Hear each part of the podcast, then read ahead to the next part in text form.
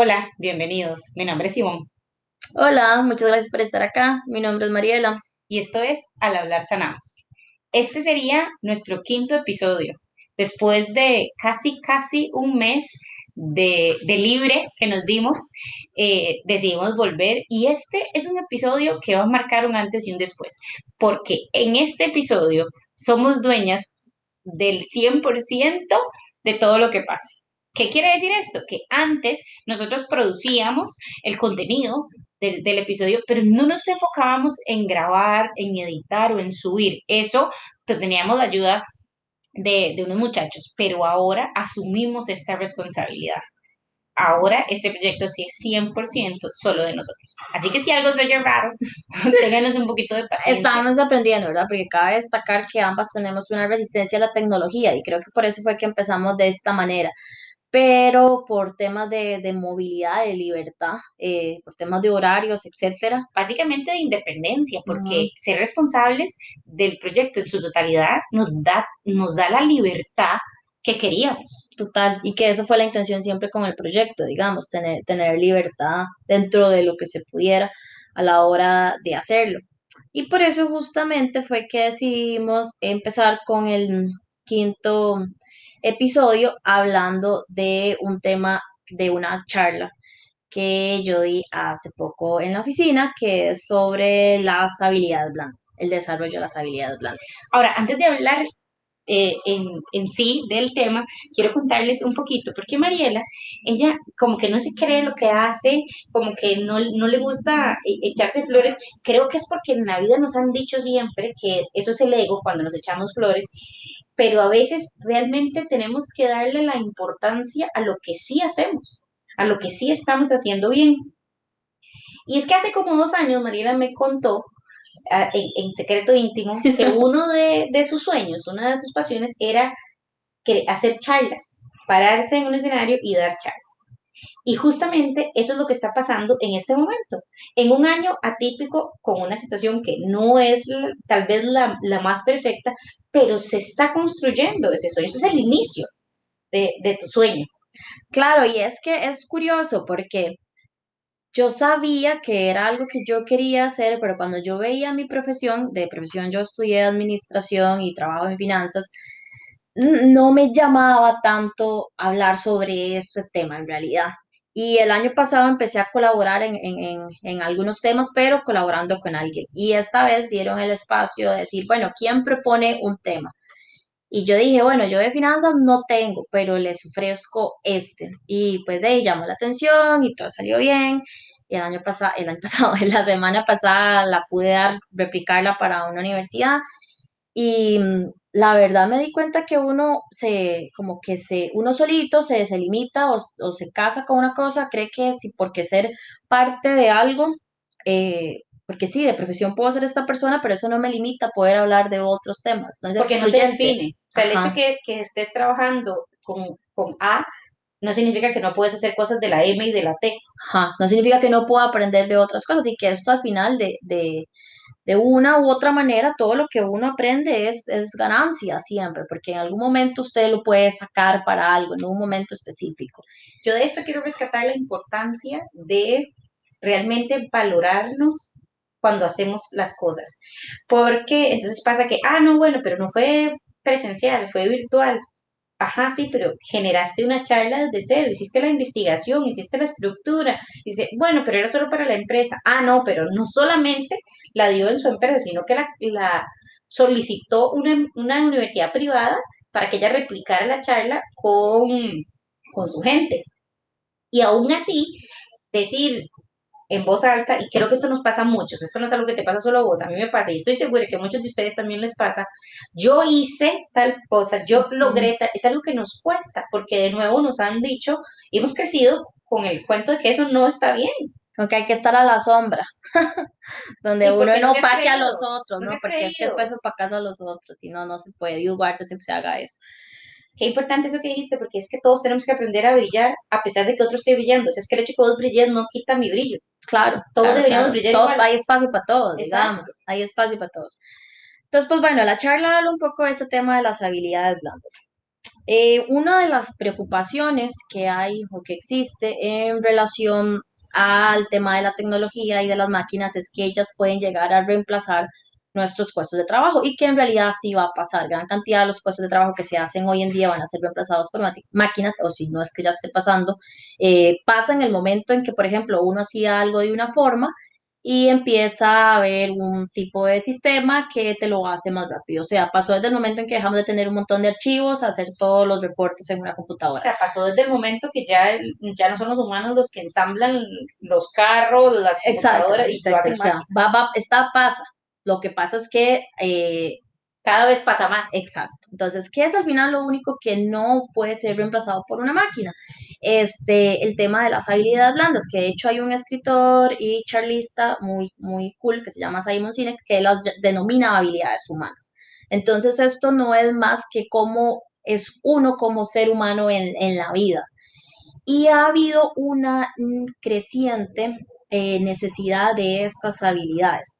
Hay un foro que se da, el Foro Económico Mundial, que se da todos los años, en donde se habla de distintos temas de relevancia para lo que es el mundo, entre ellos el empleo.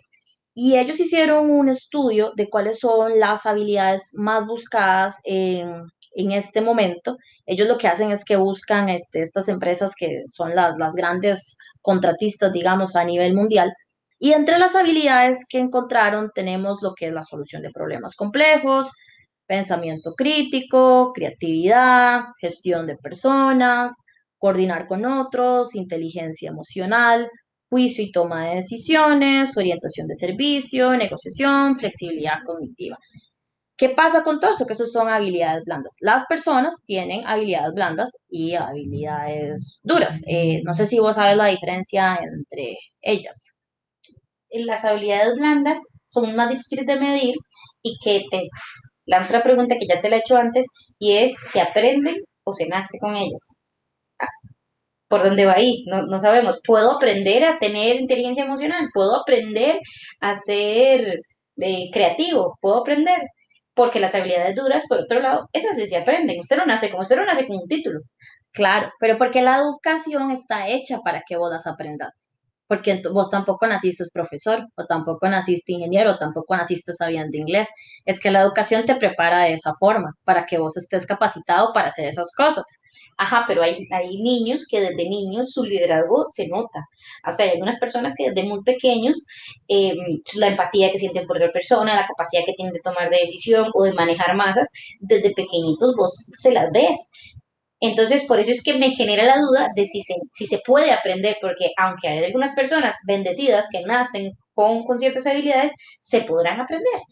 Pues es curioso porque yo hacía ciencia cierta, porque igual también hay muchas teorías sobre estos temas, como el líder nace o se hace. Eso es como de esas, de esas preguntas y habrá gente que tenga sus, sus, sus puntos de vista en relación a no obstante, resulta que igual cuando uno entra a la compañía hay un test que uno hace de fortalezas. Este se puede buscar en Google realmente, entonces lo, puedo decir, es el test de Gallup, hay, hay, que pagar, pero él se basa en que supuestamente los seres humanos tenemos 34 fortalezas, todos las tenemos, solo que unas en mayor grado y otras en menor grado. Y por eso es que, como vos decís, hay gente que tiene eh, estas cosas que se le notan por existir prácticamente, por respirar y ya, ya son de esa manera.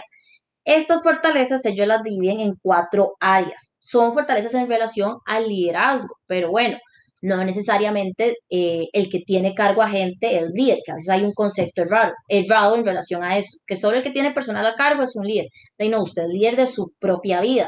Puede ser líder al momento de tomar una decisión difícil en la familia, aunque no sea necesariamente el jefe de familia.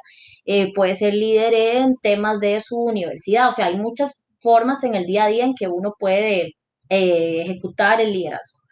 Y ellos dividen al liderazgo en cuatro áreas. Y por eso es que no todos los líderes que vemos, digamos, no sé, los presidentes, por ejemplo, que es un líder muy, una figura muy, muy fuerte que uno nota, son iguales.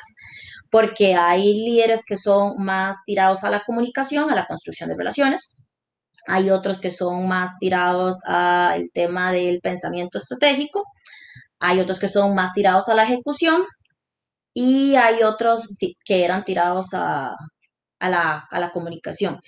Entonces, bueno, Eh, el tema es aquí, la, la, la clave sería identificar cuáles son las de cada quien. Porque lo que se basa en esto es en que en medida que usted desarrolla lo que se le da con más facilidad, lo que no se le da tan, con tanta facilidad va automáticamente desarrollándose. Pero usted se debería enfocar en lo que se le da bien. Pasa mucho en las escuelas que y para mí el que era inteligente era el que le iba bien en matemáticas. Yo, de hecho, pues a mí siempre me fue bien en matemáticas, eran las mejores materias que me iba y yo crecí con el cuento de que era la más inteligente, porque me iba bien en matemáticas.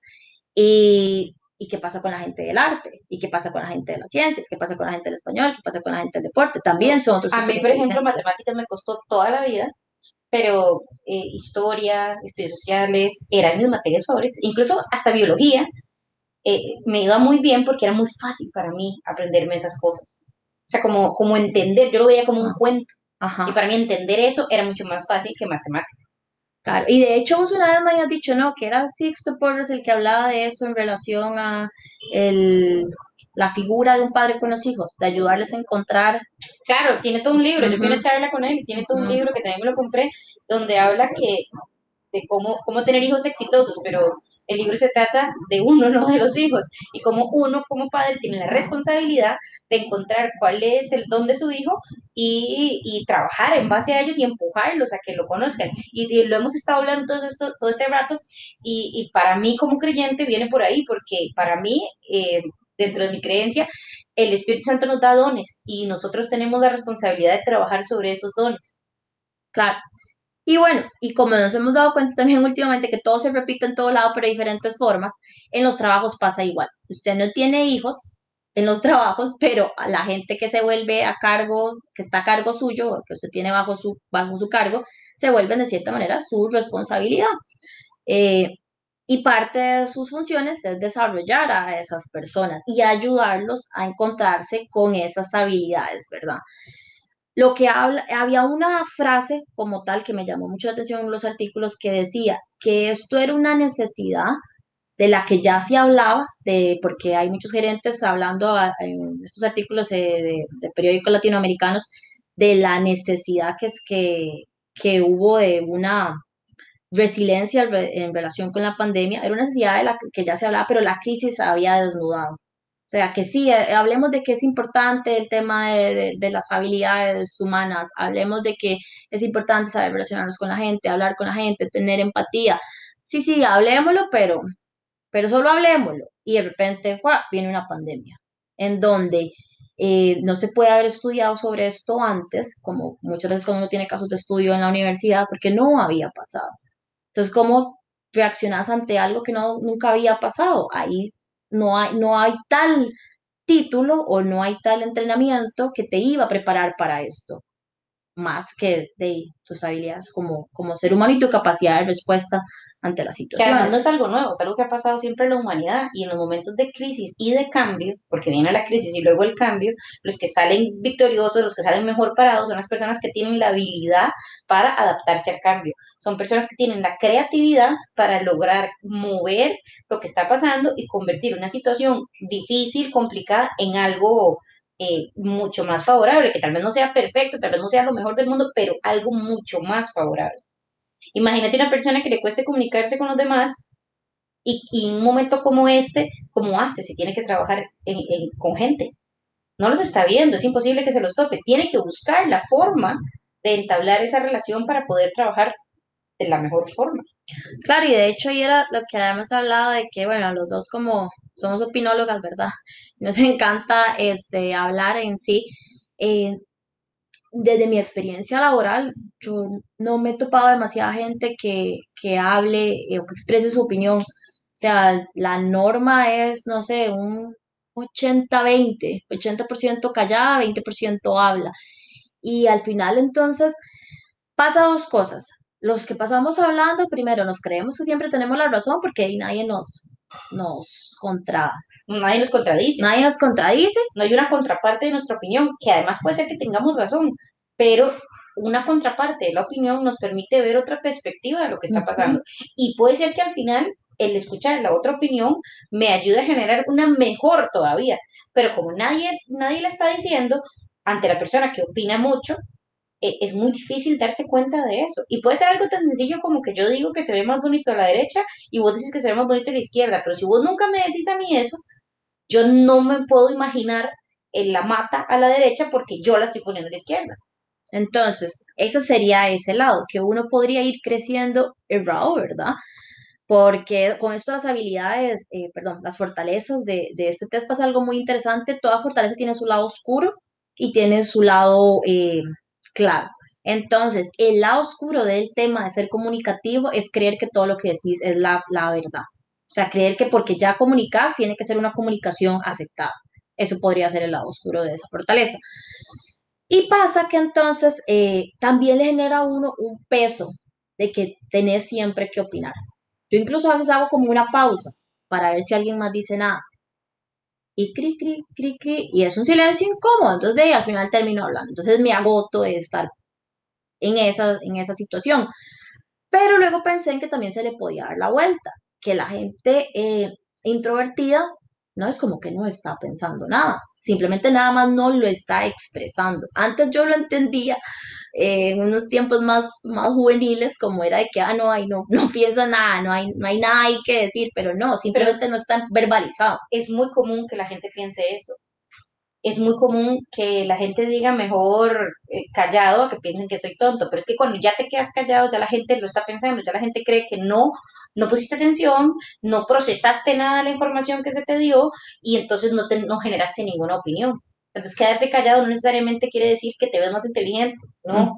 Entonces, si te quedas como que no sabes, no te importa, etcétera. hay mil conclusiones de quedarse callado. Y, y, que es más inteligente no es la obvia. Otra de las cosas que se replicaba en relación a, a este tema de la pandemia, liderazgo, habilidades blandas, es que varios artículos también mencionaban que en los países en que mejor se había manejado las crisis era porque sus líderes eran mujeres. Ahora bien, con esto no es que estoy diciendo que la mujer sea más inteligente, ni quiero entrar como en un tema de géneros, porque a mí ese tema no me interesa, sino es, para explicar un poco el contexto, es porque por la sociedad como ha educado al hombre y la mujer, uno está más conectado con esa parte humana. Y eso es algo que se, que se está demandando también en las organizaciones como tal, líderes más humanos, porque al final, ¿con quién trabajas vos? con personas, con una persona que te puede llegar a decir un día, tenés cinco personas, una te dice que se le murió el papá, otra le dice que se le acaba de, quemar la casa, otra le dice que lo acaban de asaltar, ¿cómo resuelves, cómo vas a poder resolver esa situación para lograr seguir manteniendo una operación en pie y que la gente no le dé una crisis eh, mental, o sea, tenés que lidiar con los dos temas, ¿verdad? Que esto, es, esta es mi opinión bajo mi experiencia personal, y es que pasa con muchos hombres que cuando se les comenta determinada situación, sienten la responsabilidad de resolverla. Entonces todo se paraliza y, y se vuelve prioridad resolver ese problema o esa situación específica. En cambio, con las mujeres, más allá de resolverla, hay un acompañamiento. Y sí, no te entiendo, no, no, porque nunca he pasado lo que estás pasando, no lo puedo resolver, pero te puedo acompañar. Y lo he conversado con algunas personas que están, que concuerdan conmigo, y esto no es la regla, obviamente todo mundo puede ser diferente, puede haber un hombre diferente o una mujer diferente, pero de nuevo bajo mi experiencia, eso es lo que, lo que más o menos me he vivido. Y tiene sentido con esto que vos estás diciendo, porque eh, una mujer, más que solo resolver la situación, está más dada al acompañamiento. Claro, y aparte, bueno, y también es una oportunidad porque si bien es cierto que eh, las mujeres tenemos un montón de retos en relación con el tema de géneros, los hombres también y tienen una oportunidad pues para conectar con su parte más humana, para conectar con sus emociones. Es, es, un ganar-ganar realmente aquí para todos. O sea, en realidad cualquiera de los dos podría hacer el trabajo de, de, la, de la mejor manera. Simplemente fue que sucedió que en este caso específico eh, las mujeres líderes eh, manejaron mejor la situación en temas de que lograron pensar en la gente más vulnerable, en el tema de los trabajadores indispensables, etcétera, etcétera, y no eh, eh, única y específicamente en la economía como tal, sino que podían cubrir más todas las aristas. Aparte, viene otro tema. otra de las cosas que hablamos que era importante, ¿verdad? Con este tema de las habilidades blandas o, las habilidades humanas es que si bien es cierto que si vos necesitas un idioma para realizar un tipo de trabajo, y se necesita, pues se necesita. O sea, tu habilidad, tu inteligencia emocional no va a sustituir que no sepas un idioma, eso no lo va a sustituir, es necesario. Pero ante dos personas con las mismas este, características en relación a temas de idioma, temas de títulos, certificaciones, etcétera, la persona que va a estar mejor preparada es la que tenga mejor desarrollo de sus habilidades humanas. Y curiosamente este foro hablaba que eh, em, la, para los niños que están entrando ahorita a, primaria, el 56-60% de las profesiones que podrían realizar de adultos no existen, no se han inventado. Entonces, la educación debería ir más orientada a eso. Que me hablabas que, que hubo algo en lo que era el tema de la educación de acá, de este país, que querían intentar hacer algo así, ¿verdad? De ir eliminando. Sí, realmente no sé si eh, está pasando o si nada más fue una conversación que se dio, porque no tengo hijos que cursen ese año y, entonces no sé cómo funciona, pero entiendo que en primer ciclo las evaluaciones cambiaron, o sea, primero, segundo y tercero, em, y, el temario cambió también. Entonces ahora no se les hace exámenes como tal, porque además, ¿quién está preparado con siete años para que le hagan un examen, que le digan que falló y que en base a que fallaste un examen midan tu inteligencia? Y eh, que eso a mí en lo personal me parece muy bien, porque le da la oportunidad al niño de ir aprendiendo sin la presión de que le estén diciendo que es bueno o malo, porque al final, ¿en base a quién sos bueno? ¿En base a qué? Que, ser bueno es algo muy abstracto, o sea, en, base a, lo que vos pensás, a lo que yo pienso, ¿quién define qué es? Y va a tener una mejor, va a estar, al uno conocerse mejor uno mismo, porque esto es lo que va a promover esto, eh, que sea un camino de cada quien, a la hora que elijas lo que vas a estudiar, si es que elegís, porque podrías no elegir entrar a la universidad, vas a estar más seguro de lo que vas a hacer, porque te vas a conocer mejor, porque también es esto, uno puede querer muchísimo ser algo, pero no puede tener las habilidades para hacerlo, ¿verdad? Y entonces también pasa que hay mucha frustración en relación a carreras que se eligen con gente que no tiene las habilidades para una carrera como arquitectura, por ejemplo pero insistís en, pero si te conoces mejor, también puedes conocer tus limitaciones, ¿verdad? Y qué se te podría eh, dar mejor. Pues bueno, eh, esta charla tiene una parte 2 que hoy eh, no vamos a, comentar, que va a venir, en, va a venir en, la segunda parte del podcast, que habla de cómo desarrollar, qué nos puede ayudar a desarrollar esas habilidades blandas para nosotros que ya ya, somos adultos, digamos, que ya estamos aquí y que ya fuimos educados bajo cierto nivel educacional, bajo ciertos conceptos y que ya es lo que hay. Y ahora somos adultos y de repente se nos demanda que tenemos que tener esta conexión con esto. Y utilizamos a la creatividad, que vos la mencionaste de hecho, que es una habilidad blanda como tal, para ayudar a, a desarrollarnos las otras habilidades blandas. Y eso es lo que vamos a hablar en el próximo podcast. Lo que a mí me queda claro hasta este momento eh, es que no todo mundo sabe cuáles son las habilidades que se le dan mejor. Eh, yo, además de que ya hice el test que, que Mariela mencionó, que lo puede hacer cualquier persona, no, solamente hay que buscarlo en Google, desde muy chiquita también me di cuenta de muchas cosas que yo, de algunas cosas que, que yo tenía. Por ejemplo, que me gusta hablar y que lo he dicho muchas veces, a mí la comunicación se me da, al punto que yo desde los 16 años sabía que quería trabajar con algo que tenía que ver con las comunicaciones. Igual la vida dio muchas vueltas y terminé no haciéndolo, pero lo estoy haciendo ahorita. Estoy retomando proyectos que me permiten desarrollar algo que yo sentía dentro de mí, que si lo hubiera identificado, imagínate, los 7 años, 10 años, y hubiera eh, construido una preparación en base a lo que sí tengo, en este momento sería otra cosa. Y eso es lo que me parece súper importante que se empiece a hacer como padres de aquí en adelante. Porque sí, como adulto yo tengo que resolver mi situación, pero además también tengo que ver cómo, cómo hago, porque es mi responsabilidad, mis hijos y la sociedad entera. Porque, ajá, ¿qué tal? Yo no tengo hijos, pero puedo generar algo, ir haciendo el movimiento para darle la importancia que requiere este tipo de habilidades. Claro, claro, sí, o sea, eh, de nuevo, todo se repite en todo, porque al final esas personas que vos estás educando, esos hijos que estás educando para todos los que son padres, eventualmente esos hijos van a llegar a estas organizaciones, no todos, pero algunos van a llegar a esas organizaciones como en las que yo estoy. Y si llegan mejor preparados, también van a ser menos problema para sus jefes, van a ser menos problemas para sus compañeros de trabajo, porque la verdad es que eh, estamos en el trabajo, bueno, cuando estábamos, ¿verdad? Todos los días, ocho horas al, al día, cinco días a la semana, a veces más, compartiendo con personas. E incluso para los que trabajamos en organizaciones como, como la en la que yo estoy, tenemos que lidiar con personas de otras culturas, de otros idiomas. Entonces, realmente tener es- esta capacidad de eh, adaptarse, de a- ade- adecuarse, de saber comunicarse y de entender cuando el otro no se puede com- comunicar y que el otro no siempre va a estar al 100 en su mejor versión de sí mismo, en su, en su punto más brillante de sus fortalezas y poder entender esto, de ahí ayuda a que toda la coexistencia de- del trabajo como tal sea más, más sana y más llevadera para todos.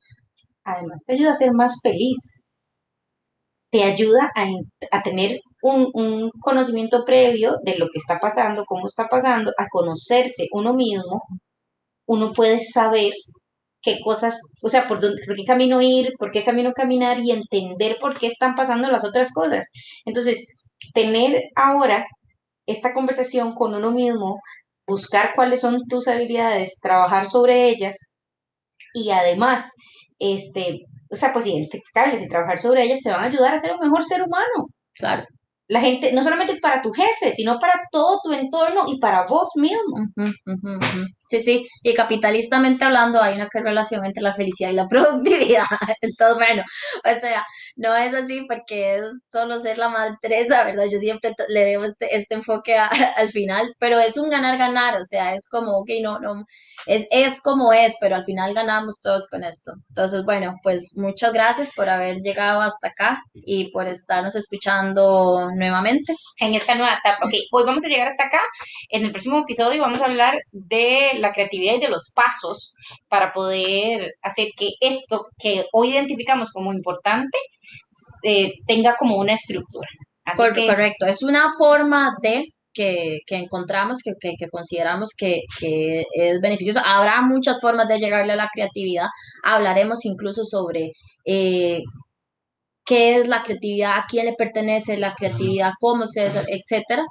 Eh, pero que al final le puede ayudar a uno a emprender cualquier eh, área en la que quiera emprender realmente. Así que muchas gracias por estar con nosotros, gracias por tenernos paciencia, por habernos esperado este mes y pues aquí seguimos con temas que nos ayudan a crecer, con temas que nos hacen hablar, porque juntas al hablar sanamos. Hasta luego, lindo día.